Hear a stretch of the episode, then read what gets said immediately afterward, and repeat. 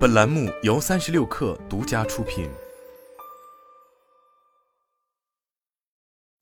本文来自微信公众号“三亿生活”。如今，在整个消费电子行业，要说哪个技术标准既让人每天都离不开，又让人总恨得牙痒痒，可能就非 USB 莫属了。众所周知，USB 标准如今已经深入我们日常生活的方方面面，无论是在手机、电脑，甚至是在各类家用电器里。都能见到 USB 接口、USB 充电协议，或是其他基于 USB 衍生的技术或连接器设计。但从另一方面来说，想必许多朋友也知道，USB 标准如今不仅是又多又乱，而且更为糟糕的是，许多后出的新技术、新标准在命名规则上都还有故意误导消费者，或是助力商家以次充好的意思在里面。比如早年间 USB 2.0标准发布后。老旧的 USB 一零一一就被改名为 USB 二点零 Low Speed USB 二点零 Full Speed。当时就有诸多媒体撰文来教消费者如何认清真正的高速 USB 二点零。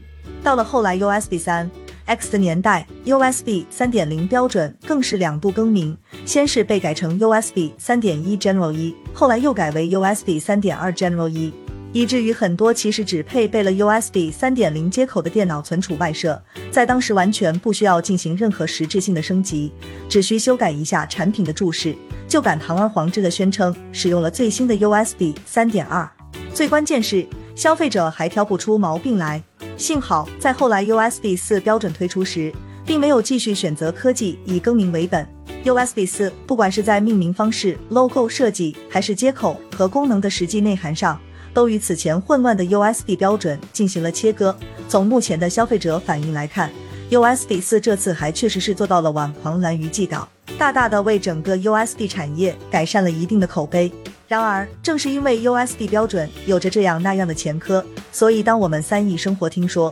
USB 四最近要推出一个强化版本时，我们一开始其实是有点慌的。但当这个 USB 四 V 二点零官宣后，我们发现这次它似乎并没有想象中的那么坑。首先从命名方式上来说，新的标准被称为 USB 四 V 二点零，而非 USB 四点一或 USB 五。不得不说，这个新标准的名字虽然略显冗长，但从另一个角度来说，也确实避免了旧标准碰瓷的情况。毕竟站在厂商的角度来说，如果他们的产品使用的还是老的 USB 四接口，肯定不可能妄称其用上了 USB 四 V 二点零。而如果新品配备了新接口，那么为了凸显卖点，厂商也必定会在相关的宣传里将 USB 四 V 二点零写得非常清楚，这自然也就让新老标准间的区别变得非常明显，对于消费者来说是极为有利的。其次，从技术内涵上来说，虽然 USB 四 V 二点零乍看之下仅仅是 USB 四的一次增补升级，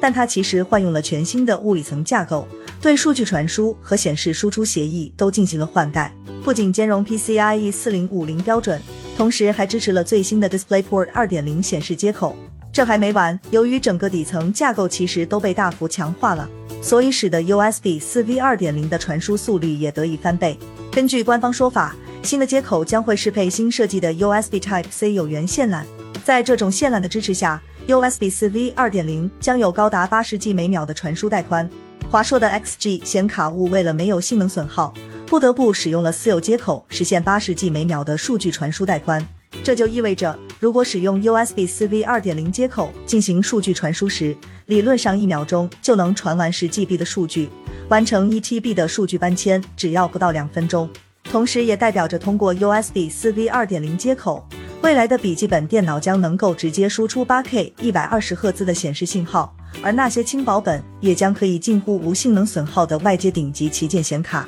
当然，要说 USB 四 V 二点零这个新标准有没有缺憾，其实还是有的。因为其此次要想实现八十 G 每秒的满速传输，必须使用新设计的有源 USB Type C 线缆。如果使用老的普通 USB 四线缆，则速度会减半到只有四十 G 每秒。而所谓的有源，指的就是线缆中会内置信号放大器，可以实现更高的信号强度。但与此同时，内置信号放大器的线缆成本，通常来说会比普通线缆高出不少，一条线卖几百元甚至更高都是完全有可能的。当然，往好的方面去说，价格昂贵、成本高企，实际上也从另一个层面上提高了 USB 四 V 二点零线缆的制造门槛，理论上可以有效杜绝劣质线材的出现。这就与现在一些发烧友会使用的基于光纤的 DP 或 HDMI 信号线一样，贵确实是贵，但也绝无假货，随便买都能保证绝佳的品质。